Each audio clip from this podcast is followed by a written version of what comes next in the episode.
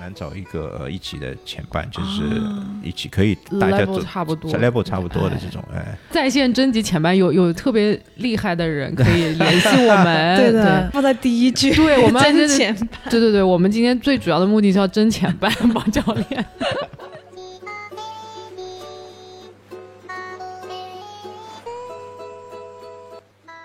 但是说，你如果你一个潜潜水只是三十米从从上到下游到下面就上来，那你仅仅是享受了你的深度。作为休闲自由潜来说，我们还是尽可能的稍微把深度控制一下，然后我们去享受这个在水底的游动。所有的东西 focus 在你的身体上面，而并不是 focus 在我的深度。哦，不要想我现在到五米了，到七米了，不要去想这些东西。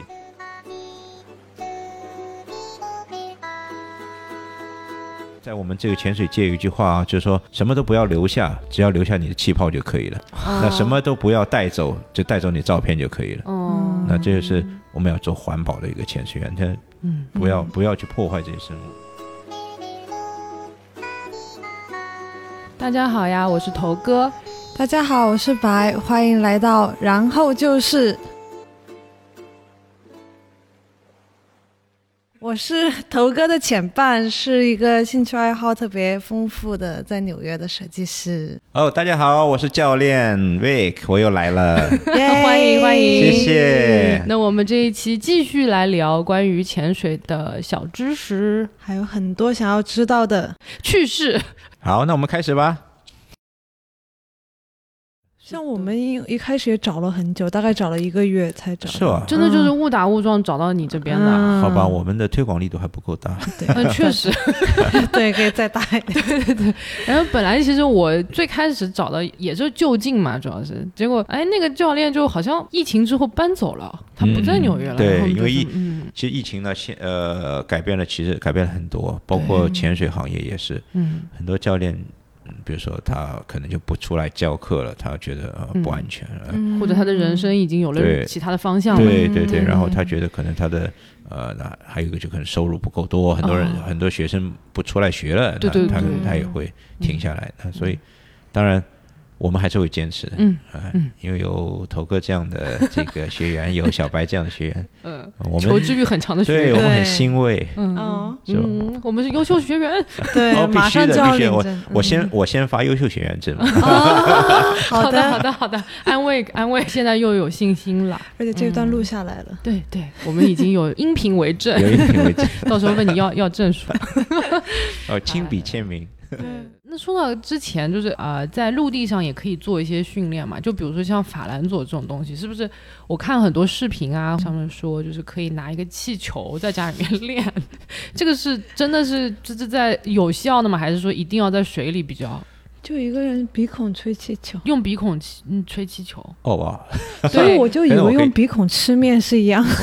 我觉得可以，可能可以试一下，但但我真的不知道鼻孔用吹气球的方法。那我可能呃，可能我不是小红书的 fan。呃，很多人在问法兰佐是什么东西。那想象一下，你在做耳压平衡的时候，一般来说呢，我们用呃横膈膜去压肺部的空气压到你的耳朵里面。嗯法兰佐呢，就是因为你在某一个深度以后呢，你的肺部已经被压缩了，压缩到三分之一甚至四分之一的这个体积，它已经没有办法再让你的横膈膜工作了。嗯所以你要做的就是挤压你嘴巴里面的空气，把你嘴里的空气挤压进你的耳朵。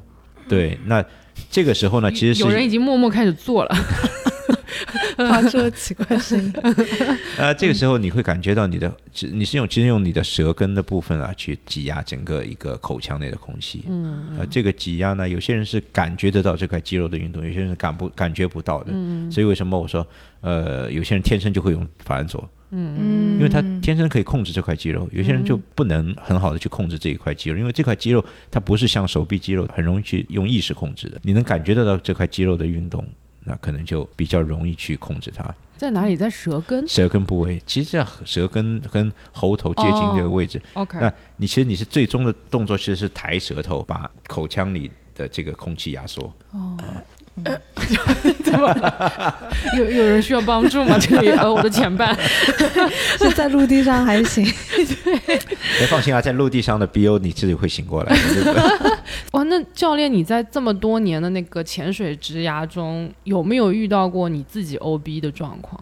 就是 BO 啊 BO，对不起，BO 哦，black blackout，对。嗯 Blackout，yeah 就是 blackout 呢，嗯。对我呃，其实我并没有完全就遇到过自己的 blackout，就是我遇到过其他人 blackout，但是没有、哦。我自己没有 blackout。当然，这其他人并不是我的学生，有一些呃。有的时候是前班哦啊，那，哎，那其实很多人说，哦，作为一个自由潜水员来说，如果你没有经历过 blackout，可能你并没有完全成为一个真正的自由潜水员。呃，开玩笑了。那嗯那我们那那那教练还不是，啊哇哇，嗯，下来喝喝一口咖啡，战术喝咖啡，我默默的旁边沉沉默三分钟这样。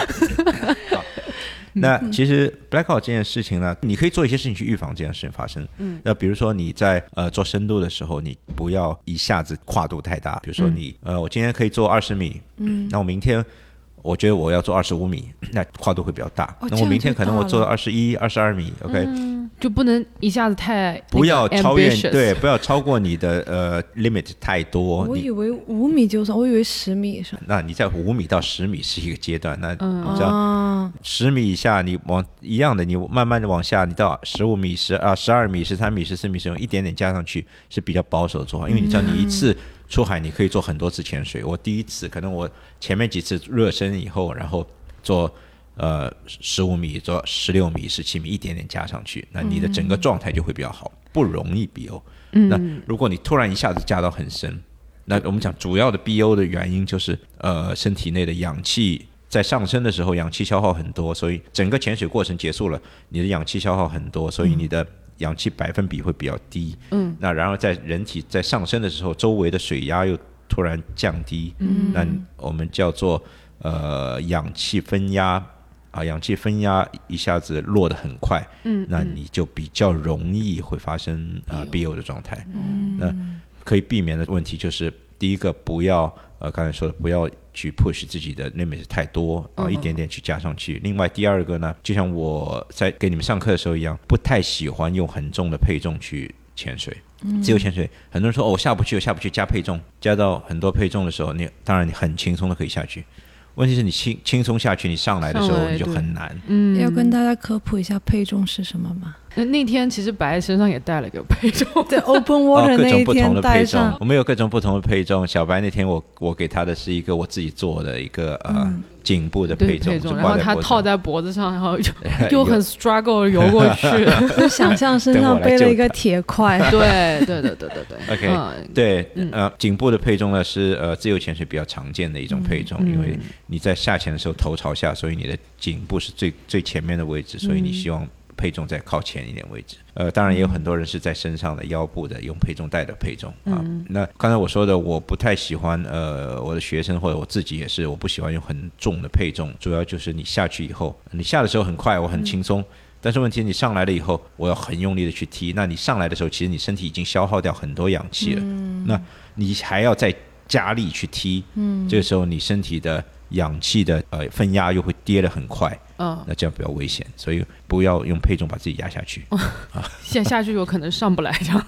哎，这个确实是比较危险了，所以那当然上不来也不呃不太会了，那因为前半会下去，耶因为，前半接对你这样。对的，嗯，对，所以做要做一个合格的前半是吧？你要嗯照顾好你自己的前半。那我们每个人要先首先要知道自己的极限在哪里啊，当这怎么当然你也不用知道自己极限？也不用害怕，就我只一点点推啊，哦你的你的极限只能一点点推。就嗯嗯当然你第一个 level，我觉得十米不会有很大问题。那主要限制就是你的游动的姿态啊，包括你的耳压问题。那这个并不会造成就是特别大的时候 BO 啊，嗯啊，你你的上升下潜的时间不会超过半分钟。从你的静态闭气来说，你比如说你可以有一分半，有两分钟的闭气，半分钟的这个水底平游，完全可以完成的。嗯啊但是如果你再往深的话，你可能你的潜水时间会变长，那就比较容易啊接接近到你的这个极限，那你就一点一点去加。嗯啊，练习的时候所以 blackout 的感觉是什么？，blackout 的感觉就是你突然的失去意识。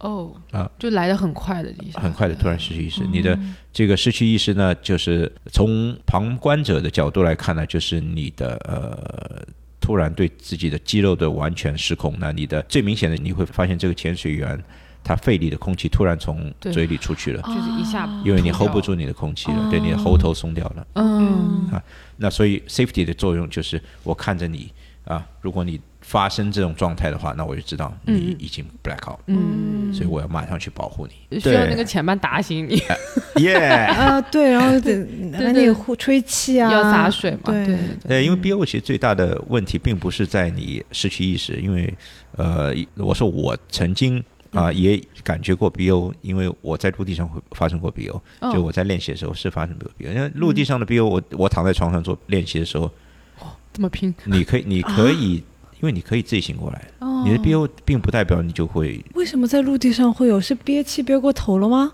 对啊，如果你在你在呃 push 你自己的闭气的时间的时候，你可能也会发生这个问题。路人问一句，憋了多久啊？呃，我记得是五分左右吧，五分钟左右，哇，那那你自己知道隔了多久醒过来吗？很快的，嗯，非常快，非常快啊，是瞬间的那种感觉。在水里的话，就是在水里的话，主要危险就是因为你呛水嘛，对会呛水，你会溺水哦，这并嗯不是代表这个 BO 会发生很大的问题。哦，是这样，啊嗯，所以为什么我们说前半人一定要快速的把你带回水面？如果你发生 BO 的话，出了水面你就比较容易去救援对，醒过来。嗯，你在水里吸到水，你就会麻麻烦。嗯，对，那如果一个人自己 solo dive 的话，所以不要 solo dive 啊！我们讲一定要和前半一起去，然后你的前半，一定要在水面上，而不是跟你一起下去。对对对对，嗯一上一下的前半制度啊，这是我们在自由潜水里面讲一上一下的前半制度。任何情况发生了，你的前伴可以来帮助你。嗯如果你们两个同时在水里的话，哇，谁来帮助谁啊？嗯，大家千万不要跟塑料姐妹花成为前伴哟。对，这个是真的是嗯不好说的，嗯，也不要得罪自己的前伴。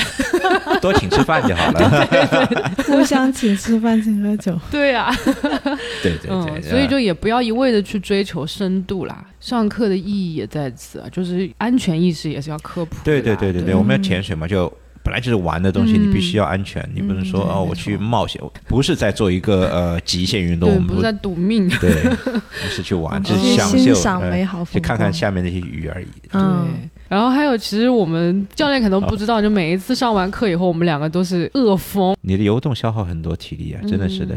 一个你泡在水里，你的热量散失很快；嗯第二个你的游动你要消耗很多，嗯是吧？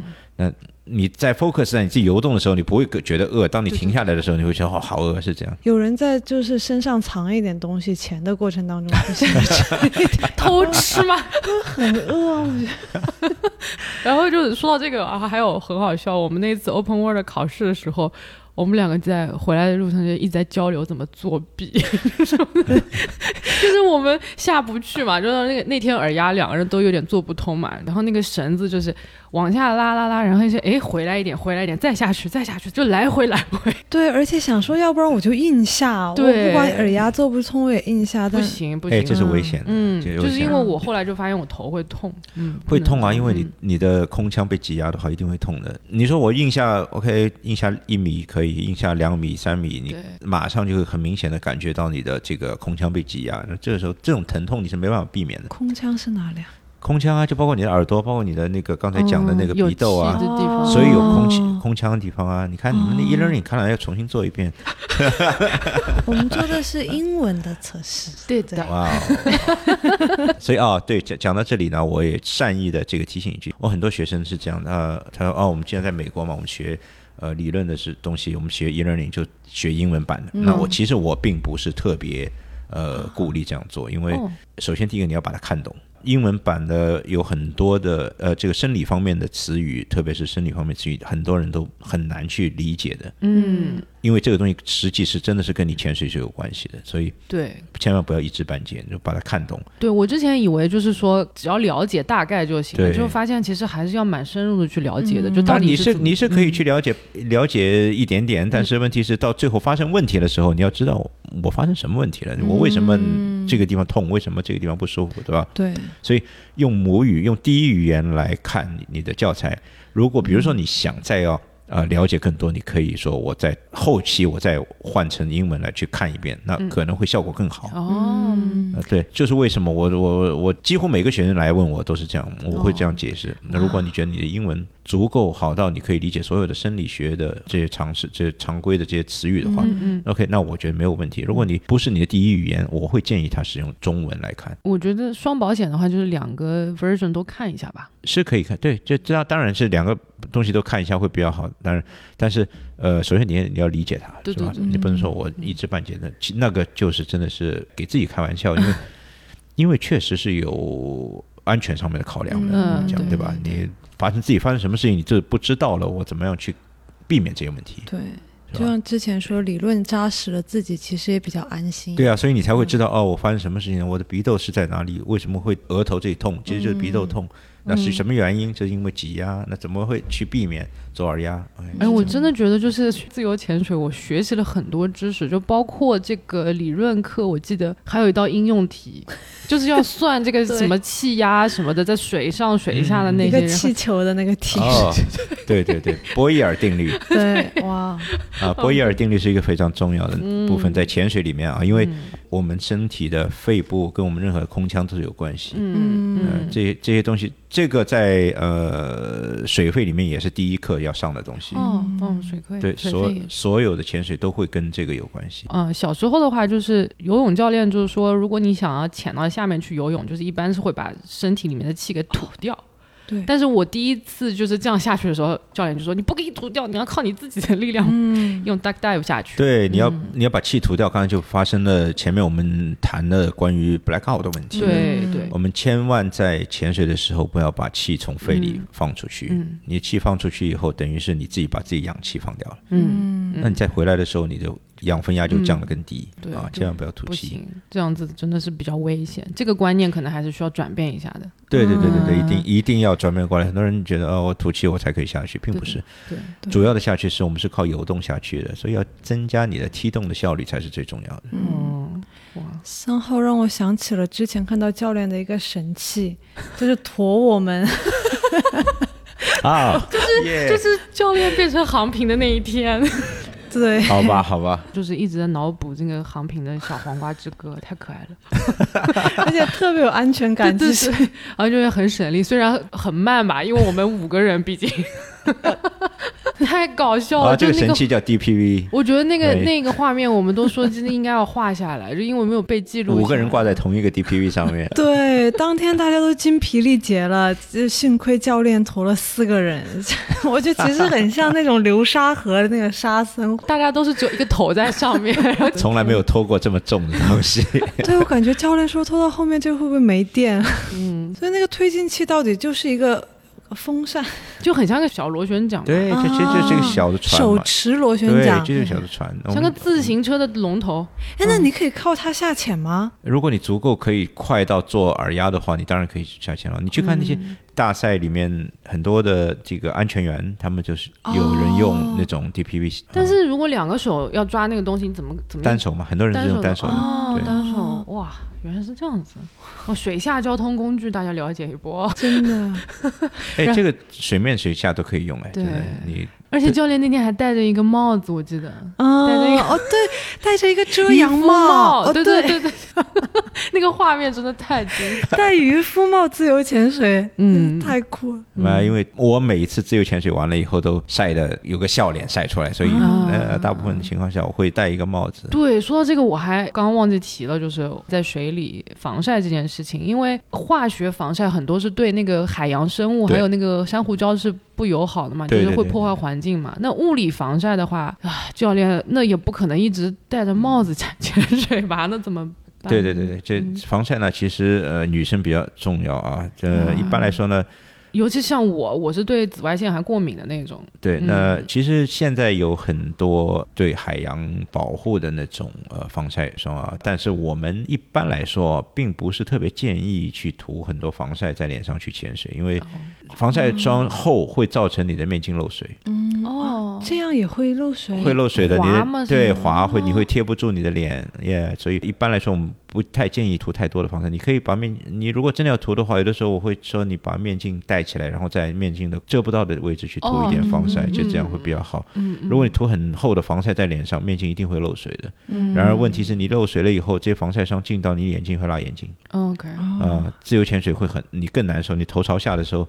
啊，它这个流到你眼睛里会更难受，所以对，一般来说减少这个涂这个防晒的东西。当然，嗯所以为什么我戴个帽子的原因，稍微遮一下。真的要硬物理防晒，而且教练很厉害，他是直接下潜的时候也可以戴帽子，上来的时候就手一压，然后就上来。对啊真的，是渔夫帽？真的是渔夫帽，就是在水里可以用的渔夫帽。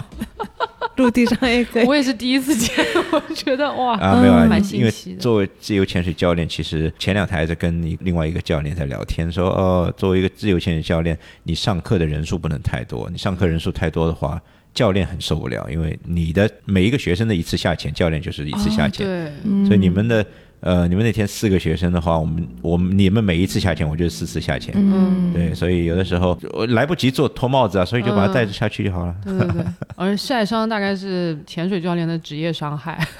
就晒黑嘛，其实也也不会晒得特别伤，就晒黑。你因为一直晒就不会晒晒得特别伤。但女生的话还稍微要防一防，嗯不要不要脸上晒出斑来，这样啊。其实很多就是这种很细节的时候，比如说那个眼罩老是起雾，总是起雾，嗯哼，嗯，对，这个跟便宜跟贵有区别吗？这个面镜？哦，面镜起雾这是正常的，因为面镜潜水的面镜都是用玻璃做的，就是叫做钢化玻璃。嗯嗯那钢化玻璃呢，它在生产的过程当中，它就会在上面有一层涂层，这层涂层有点像油，嗯，它会保护玻璃跟玻璃之间的摩擦，它不会让玻璃磨毛掉。问题是你在做成面镜了以后呢，你如果不把这层涂层弄掉的话呢，它就比较容易造成这个起雾。所以一般来说，我们新买回来的面镜啊，不管是贵的面镜还是便宜的面镜，回来先要处理一下。那有一劳永逸的方法吗？就买回来的第一次，呃，一般我们是建议使用呃牙膏比较方便，就牙膏就可以，因为牙膏里面就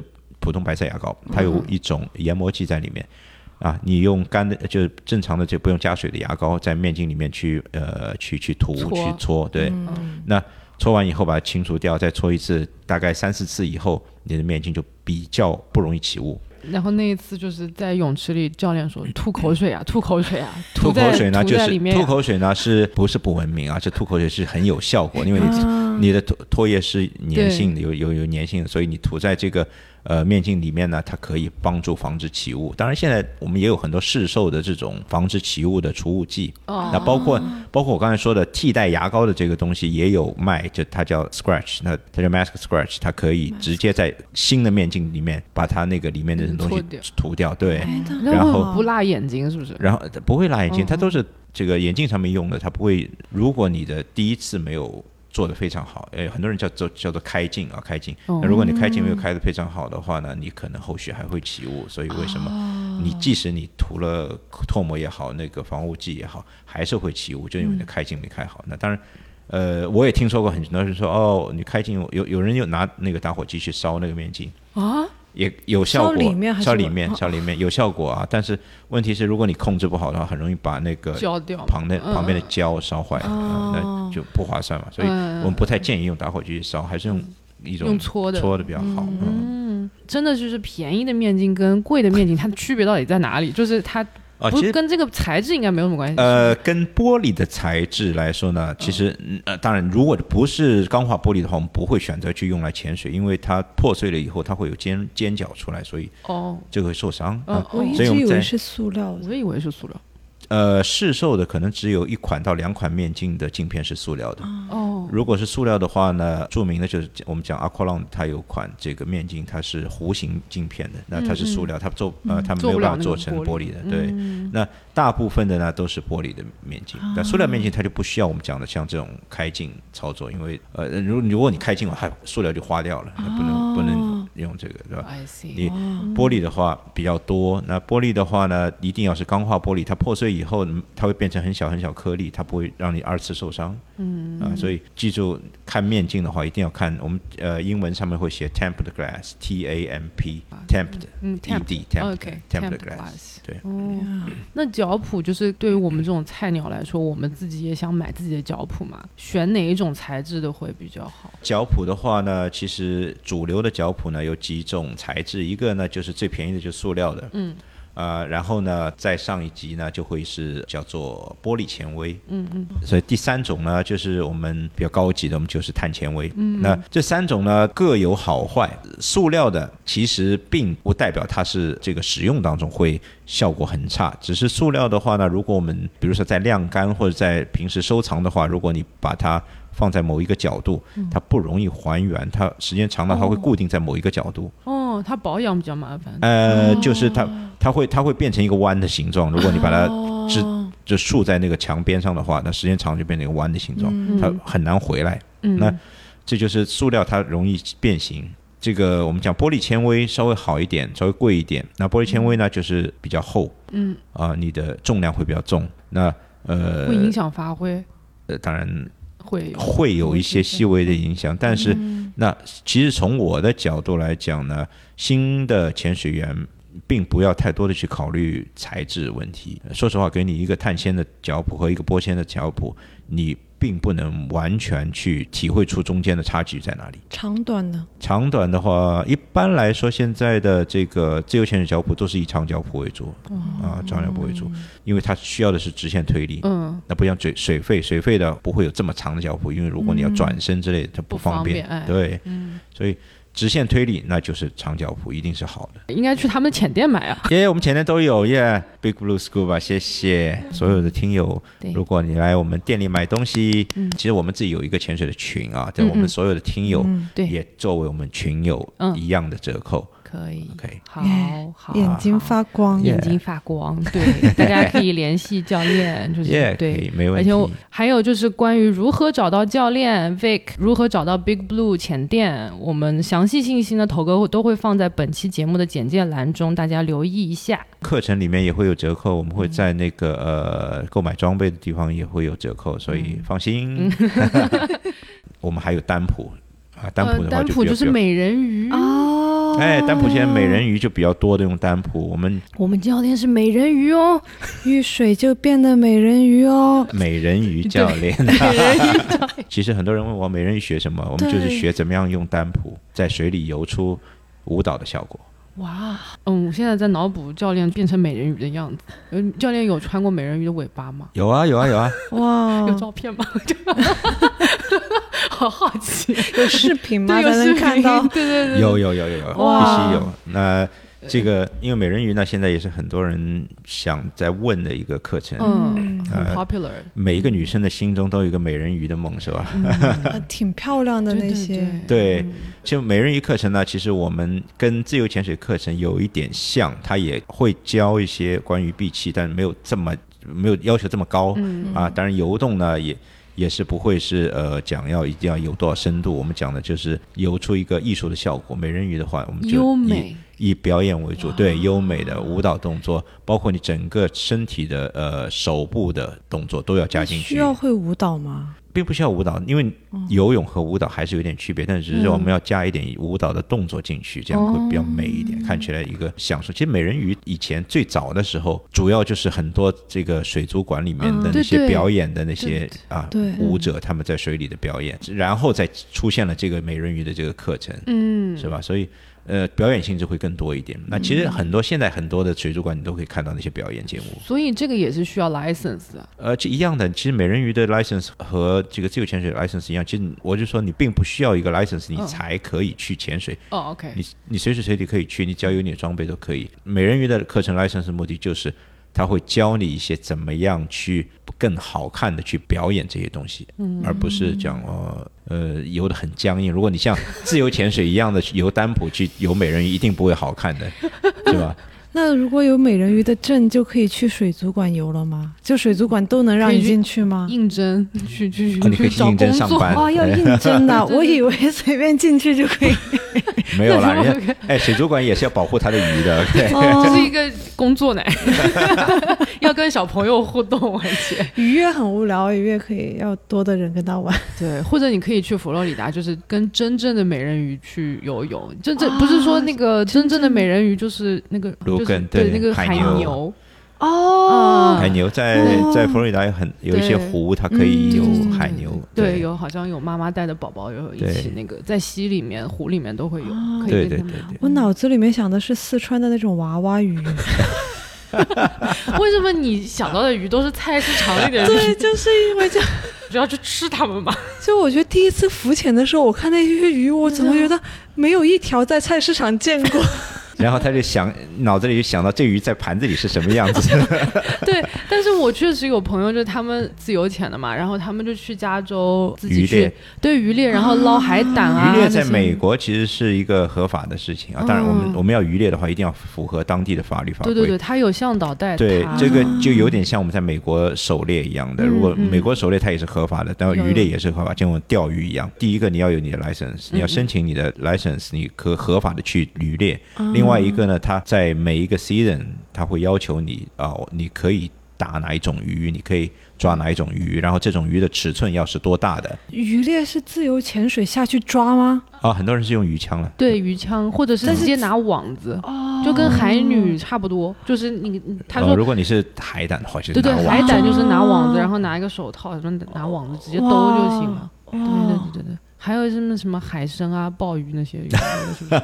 对，也可以变成菜市场的鱼。对对对对，就是 比较好抓的，可能都是菜市场比较常见的那一种。对，对，因为因为其实也是一样的嘛，就是因为它数量够多，足够多，你可以去抓那些鱼。如果你是稀有的品种的话，它肯定是要保护的。纽约附近有没有就是这种可以抓鱼的地方？哦，纽约附近其实都可以啦，其实，在纽约州也是可以的。有海胆可以抓吗呃，海胆大部分是在热的水域，你在冷水很少看到、嗯看到海胆。哦，冷水你会看到很多，纽约附近会看到很多呃螺、海螺、贝类那种，贝类，对，螃蟹、龙虾，龙虾会有你要往波士顿那边去，就会有很多哦波士顿龙虾、大龙虾哇！啊。当然，这个龙虾好抓吗？是你能徒手抓的吗？我默默咽了一口口水。学自由潜水的动力更足。OK，你要你要气够长，不能说我下去就上来了，或者摸它一下就上来了。其实龙虾没有这么好抓，嗯，在 Animal Crossing 里面我们有抓过嘛，就是其实这种大螃蟹、大龙虾游得很快的。对，它游得很快，然后它在其实它在水里的力量很大。啊，对，Animal Crossing 里面那些大龙虾，你要在下面抓它很久。这是人家的主场嘛。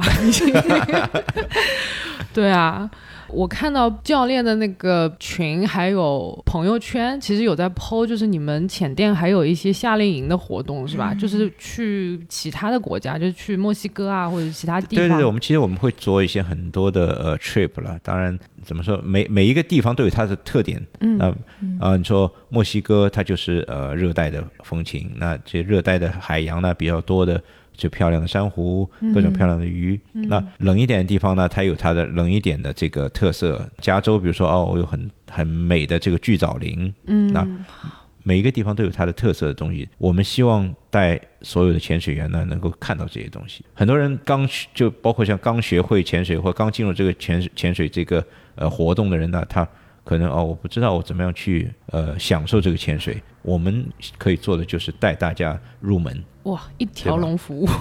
哎呀，哎，我一直说潜水教练是一个服务性行业，嗯我们要提供好一点服务，让所有的潜水员能够享受这个潜水，对吧？嗯，你在学习过程中爱上这个。爱上这个运动，然后你也会去推广。你说哦，这个东西确实很漂亮，然后跟我家人、跟我朋友讲啊，带动他们也去参与的进来。嗯，是是是，包括我也是，我就觉得接触这个潜水以后，我觉得啊，学习到了，所以我想做这一期节目，我就是想让大家也都知道一些这方面的知识，就是希望大家能推广一波。就是就是就是非常好，这个非常感谢你这个出发点。过去这个夏天是很美好的夏天。对，未来的夏天会更美好啊！那教练有哪些路线嘛？比如说会去哪边？好有哪，些那这个取决于就是你们的想要去看的东西或者是不一样。那比如说我们做自由潜的，那自由潜的话呢，我们可能会选择一些比较平静的水域，那不要太风大浪大的地方啊。那水流不能很急，那我们希望深度不要太大。近的，比如说呃，在呃佛罗里达有一些呃海边啊，比如说像呃 West Palm Beach 那些地方。哎，周四你才刚刚下飞机是吧？对对对，我从呃坎昆回来。哦，坎昆，OK。对，我从坎昆回来。那坎昆其实也有它很特色的地方，嗯，它有很多的呃天坑，嗯嗯哦。那我们就是这个地下河，它有一些洞口呢是垂直的，很适合做自由潜水啊啊，神奇的地貌，很美我们动心了呢。是需要第一级证书就能去吗？还是要考？第二没有了，其实就我刚才说，你根本不需要任何证书，你就可以去，只是你要知道你自己在做什么，是吧？你有你的前伴，你有你的装备就可以去。所以就是怎么样成团这个东西，还是说多久你们会去一次，就安排这样的活动？我们会，我们一般来说呢，呃，一年会组织个几次，因为呃也要看了，特别旺季的话，其其实我们也不一定会做，因为呃我们也不希望每个人花很多很多的钱在这个上面，大家就想啊，我要我要出去玩，我要考虑我的。预算我嗯啊，所以我们会选择一些比较合适的季节、合适的这个呃路线去做。嗯啊每年可能做个四五次这样。哦。有近的，有远的。嗯。啊，近的最近的可能我们就是在美国境内，嗯，像佛罗里达，嗯，像这些地方啊，远一点可能我们去。呃，墨西哥再远一点，可能会跑到呃加勒比那些国家。哦，OK。当然，因为现在我们长途飞行还是并不是特别好。对对。因为之前我们也会有一些 trip 去到东南亚去，哇，菲律宾对泰国。当然，因为我们之前可以比较方便回国转机会比较方便嘛。对。而且像我们很多学生都是中国人，比如说我回去。玩一下，然后飞去东南亚潜个水，然后再回来。嗯，就这个发烧友，哎，你很快会成为一个发烧友。当你觉得你自己的能力足够去潜水的话，你不会考虑到我的飞行时间的。嗯，你要考虑到我这次去，我可以看到什么，我可以做什么事情。太期待了，我其实真的是还蛮想去。什么时候有佛罗里达的 trip？对，我们因为佛罗里达呢，在美国它也不算是特别呃热。啊，它不算特别热，它也有冬季，所以我们呢冬季会比较少佛罗里达潜水啊，呃，夏天不会太热嘛，所以春秋季会比较好，春秋季会比较好，我们春季可能会做一次呃佛罗里达的 trip，考虑一下做一次纯自由潜的 trip。哦，哎，搓手搓 手这边，对，哇塞，那我们真的是可以安排安排，对，而且自由潜水。你不需要像水费一样太多的这个呃经费时间，对，行李也没有特别对，行李也没有特别多，我们说走就走，可以两天三天，whatever 都可以，嗯，去享受一下。而且补足了纽约这个潜水条件不好这件事情，日子有盼头了，我等不到明年五月份了，纽约。怎么办？今天零下三度，对，真的今年纽约零下三度太可怕了，所以下一次教练去哪我们就去哪，对吗？啊，没有了，以后我跟你们混的啊。没有没有没有，以后以后头哥说我要我明天要去哪里哪里，OK，我多买一张机票跟你们一起。哎，你知道我我现在很痛苦的是，我也想找一个很好的前伴，哎，没有到你这个深度了是吧？对，像我比较难找一个一起的前伴，就是一起可以大家都差不多，level 差不多的这种，哎。没想到还能不胜寒呀！帮教练争争前半一波。对对，现在在线征集前半，有有特别厉害的人可以联系我们。对的，但我觉得可能特别厉害的人听到我们的开头说啊，两个菜鸟，关掉关掉关关掉。我们把这个放在第一句。对，我们争前半。对对对，我们今天最主要的目的是要争前半，帮教练。trailer 里面录好了。对。哎，不过我还好奇，就是教练有见过什么奇特的水下的景色？Wasser. 对，奇特的水下景色很多啊，其实很多鱼，小白说的鱼呢，很多 很多各种各样的鱼，菜市场里见不到的鱼，很大，大到十几二十米的金沙，你跟他一起游很开心。你在哪里啊？在呃很多地方会有金沙，你在其实最近的在墨西哥都会有金沙。哦，我以为只有斐济才有。有，你要潜到很深吗？不需要。那在坎昆呢那边呢，每年的六月份到九月份的时候呢，它是金沙季节。嗯，很多金沙呢会回游回来，其实是一个迁徙的过程，他们会游到这个地方来。嗯，那那个地方就会有一个呃 season，他们可以去看这些金鲨。你最多的时候，你可能可以在海面上看到四五十条金鲨在一起这么多啊，非常非常多。然后你但是金鲨季呢，你是不允许去呃不允许水费的啊，他怕你伤害到鲨鱼对对啊，对，那只能 snorkeling 可以 snorkeling 自由潜可以嗯 snorkeling 可以哦，所以这是一个非常好的机会，可以去看一下。那看来我选对了，我就觉得我很大，当你看到一只哦一只很大十几米长的鱼游在你旁边，跟你一起游很近距离的时候，很震撼，确实很对震撼。对对我我第一次看到金鱼，实际是在阿拉斯加的游轮，阿拉斯加很冷的地方，我看到它我就流泪了。对，然后我之前在加拿大也是，一下子就突然从那个船哇船旁边冒出来嗯这样子。然后还有一次我印象非常深刻，是那是我最近距离看金鱼，我觉得肯定是不如潜水了。嗯我觉得那一次之后，我就想说，我这辈子一定要做成这件事情。就是当时我是在 kayak 滑到一半的时候，就突然一一条鲸鱼就从我面前冒哇，出来。太美了吧！这个对，然后它就一下跳出来，哇然后它就好像要啊要要就是挠痒痒，它那个不是身上有藤壶挠吗？痒痒但是它就很可爱，它就好像知道有人，觉得拍了以后会伤害到我们或我们船会翻，嗯，所以它就诶又回去了，然后它就游稍微远一点再跳出来，好温柔、哦，这好温柔。海洋哺乳动物哇，我觉得看到他们，你就觉得人类真的有点太自大了。真的太震撼了，那个画面，嗯，哇，对啊，你看水里很多很奇特的东西。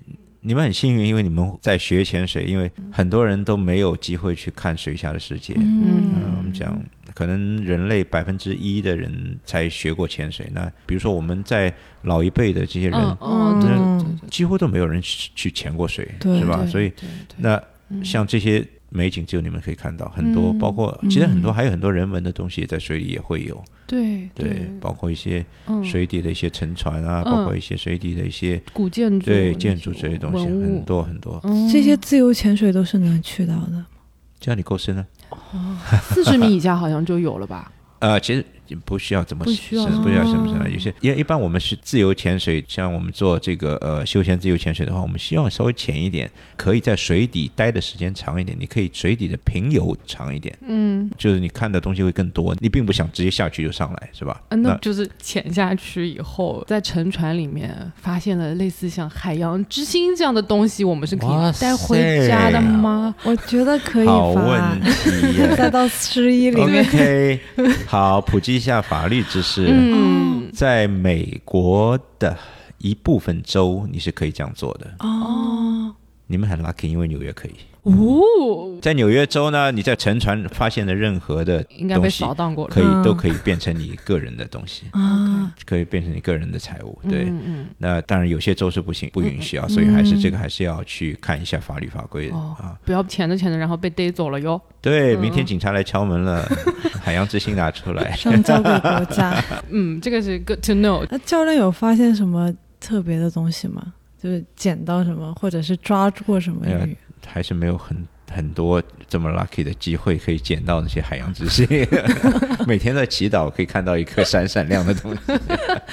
那有没有遇到过什么就是比较奇葩的经历啊？就是或者是那种嗯学员之类的？呃，自由潜水学员啊其实还可以啦。我说，因为我们的呃潜水的比较单纯单单一，因为、嗯呃主要就是做深度、做这个时闭气时间这些东西啊，再练习一些技巧之类的，游动技巧之类的。那像做水费的话，就比较多会看到一些学员就各种各样奇怪的事情比较多一点，因为水费你在水里时间相对比较长，那嗯各种各样的，就刚才说的，我不会游泳，我也会，我可以来学水费，是吧？嗯嗯那我游泳游得很好，也会来学水费。那在水里，有些人就是这个很奇怪的游动啊，很很 搞笑的一些动作啊，就比较比较容易被看到，你知道吗？哦对。对，然后特别是有的时候你拿一个呃相机下去，你可以拍到很奇的、很奇怪的表情。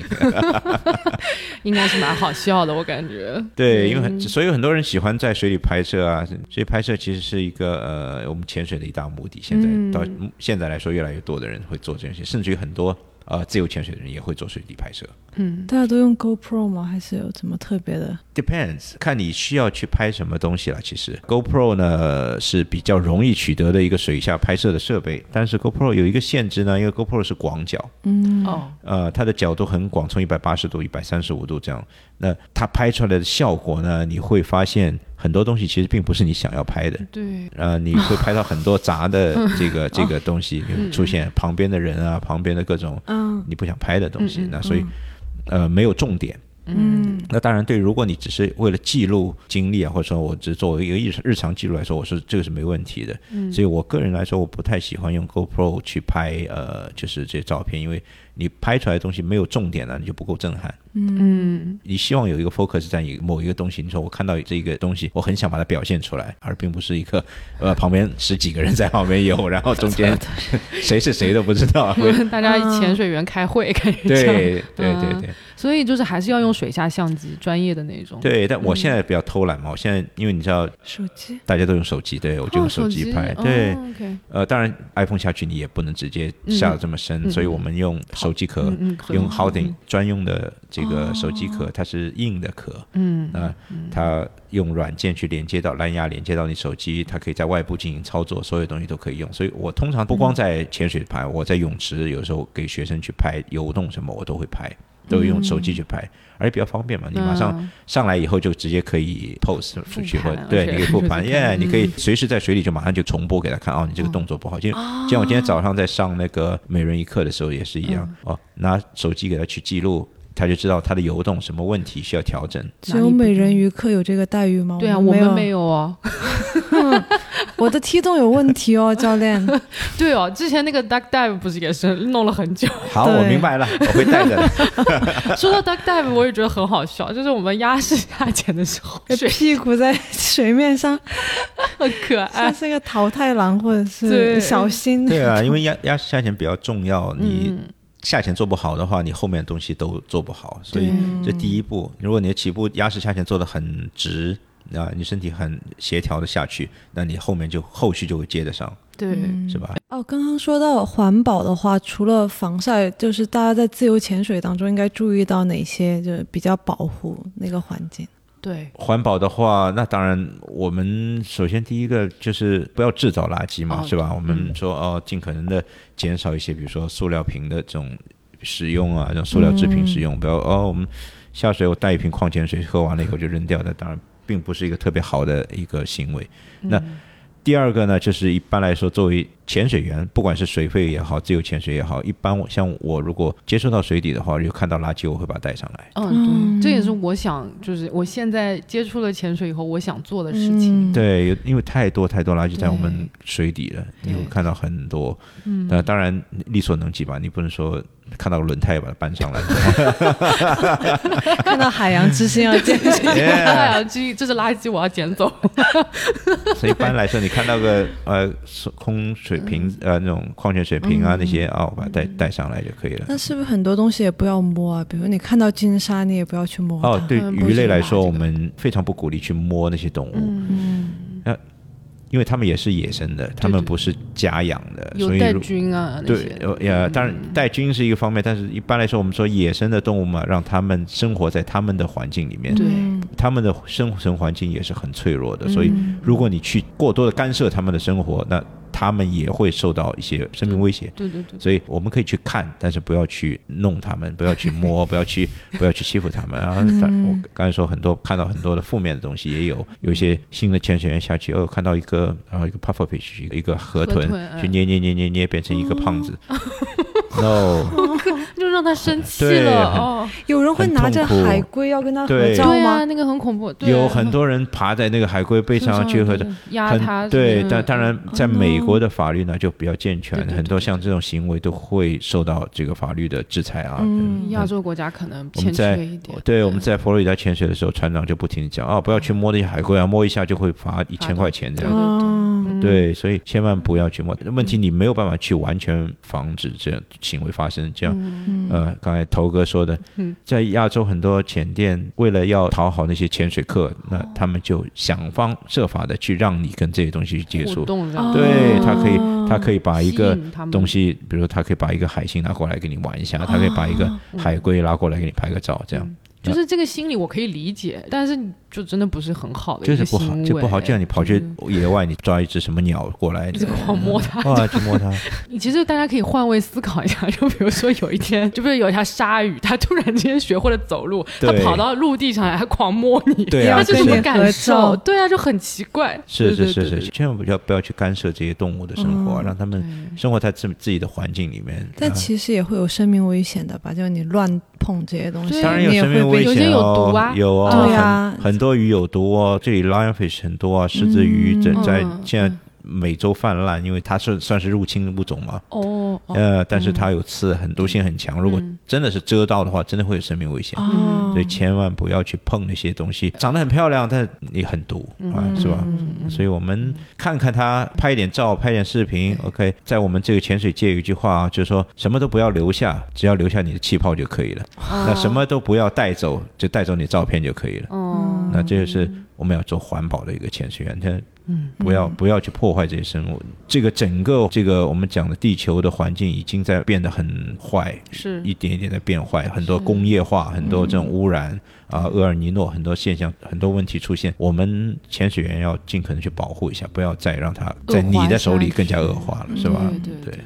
那过去十几年，这种潜水有发现，就你老去的地方，嗯你看到它的变化吗？有很多啊，我知道最明显的就是澳大利亚大堡礁啊。哦，对，大堡礁很有名，是一大片珊瑚礁。然而这十几二十年来，整个礁全部白化。但是它还没有死掉，嗯但白化就代表着它下一步就死掉。嗯它一直它不可逆的，以后它那一个生态就破坏掉了。对它没有办法再恢复过来了。嗯那人类现在很多在研究说，哦，我要我们要种植珊瑚，要去培育珊瑚。我去过那个叫迈阿密大学，嗯他们有一个实验室，他们是专门做呃珊瑚礁保育的，他们去种珊瑚。嗯，但是那个东西种的很慢的，它可能一年才长一点点几厘米那种，啊、很慢很慢的。但然而它已经算是长得快的珊瑚了，嗯，那他们把它一点点培养起来。但问题是，这么大的这个海洋面积，你影响的很小的。就像海里的大树一样，它都是一点一点一对它点长起来的，嗯它这个很多珊瑚可能你真的是十年才能长一寸这么多好可惜。啊，对啊，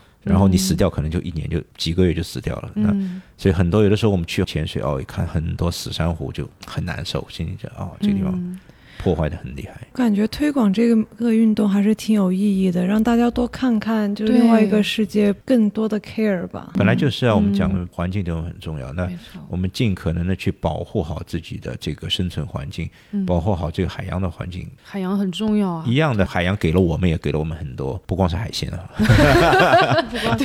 不光是海鲜，我们内陆都只有河鱼，只有鲫鱼。OK，你知道你生存灰灰，你你生存的最重要的东西，氧气嗯啊，地球上绝大部分的氧气是从海里来的，而不是在树上来的，因为海藻。对海藻它也光合作用，它也产生氧气，所以这个海水带来的氧气比你的陆地带来的氧气要多很多。嗯，嗯，所以这些东西都是供给人类生活的东西，你去破坏它，那结果就是对你自己也没有什么好处。对，就大家真的需要就是注意起来。我觉得啊，水里的世界有些东西不是说看不见就不存在了，就是我们还是要重视一下这个环境问题，真的真的。对对对，嗯。做一个合格的潜水员啊。那么我们前店呢，现在为每一个 certified 的代表，OK，嗯。你们马上 certified，OK，啊，这是我为们 为每一为我们每一个 certified 代表呢，都会去捐十块钱给 Paddy 的旗下的有一个公益组织叫嗯。Project Well，对，啊，它是致力于海洋保护的。那嗯。我们为每一个潜水员去捐这个钱，就是为了做一个海洋保护公益公益的活动。哦，对，这很有意义耶。对对对对对，这因为这个是也是代表了我们作为潜水行业的这个一个呃参与者的嗯。尽一份力嘛，是吧？是是，啊，不能，嗯我们不能只是从从他那边去摄获得一些东西，对，汲取一些东西，对，是吧？也要回馈给我们要给他一些东西，确实，哦，有点有点点暖，因 为很多只一事情点点吗？非常 非常非常。啊，谢谢，谢谢。很多家潜水店都是这样在做了，其实，哦。嗯，那很好哎，嗯，很多事情不去体会，你老是觉得跟自己好像没有关系。对然后真的很倡导大家可以多去看一看，嗯多体验体验。就是啊，当你们没有进入这个呃运动，没有没有没有接触这个运动的时候，确实你们是不知道的。嗯很多行业里面的东西，很多我们这个关于潜水有关的东西，嗯其实包括你自己身体也是一样的。对，一个向外扩展和向内寻找的过程。哇，升华这个是总结了，这是很好很好的总结。你看我们设计师给我们这么好的结束语，哎，对，非常有意义的一个聊天嗯啊、然后我觉得也学到了很多之前上课的时候没有机会学的东西，嗯我觉得我们还蛮幸运的。我们讲 Paddy 或者其他组织其实也是一样了，他们提供呃各种不同的方式去教学，你可以选择呃选择这个 e-learning，你也可以选择去课堂跟你教练上课。嗯那所以我自己做，即即使我是教练，我也觉得我希望学生来到我这里来上课，嗯，因为你们会有很多很多问题。对，是吧？你你们有很多从来没接触过的东西，那我可以给你们解释。那嗯，如果你们做完只是做网上的课程的话，很多人会觉得呃做完以后还是一头雾水，很多很多问题这样。嗯，然后在纽约附近，我就觉得 commute 是一个大问题嘛，因为很多可能留学生啊，或者是呃他们没有车，就是可能比较难去，到你那边嘛。对对于嗯对于这样的学生呢，所以我们可说啊，可以可以做 e-learning 没有问题的其实 e-learning 没有问题的，只是对，但是呢，以后教练可以把我们这个节目发给他，说哎你这你先听一下，对 然后。对对对，然后再决定你要怎么样去，然后嗯安排下一步。嗯，非常好，这个帮我们也是做成为了一个教材的一部分。哇，那很有意义。我觉得这一期真的是非常值得大家都听一听。感谢教练这么远、这么冷的天，然后到我们的 studio 跟我们录音，这样子。这个给大家做一些解答，还是很很有必要的啊，大家能够了解更多一点。身在零下三度的布鲁克林，感觉在坎昆。我现在已经在沉船里面找海洋之心了，啊，我以为你已经在看哪一条比较好吃了。我的捡海胆。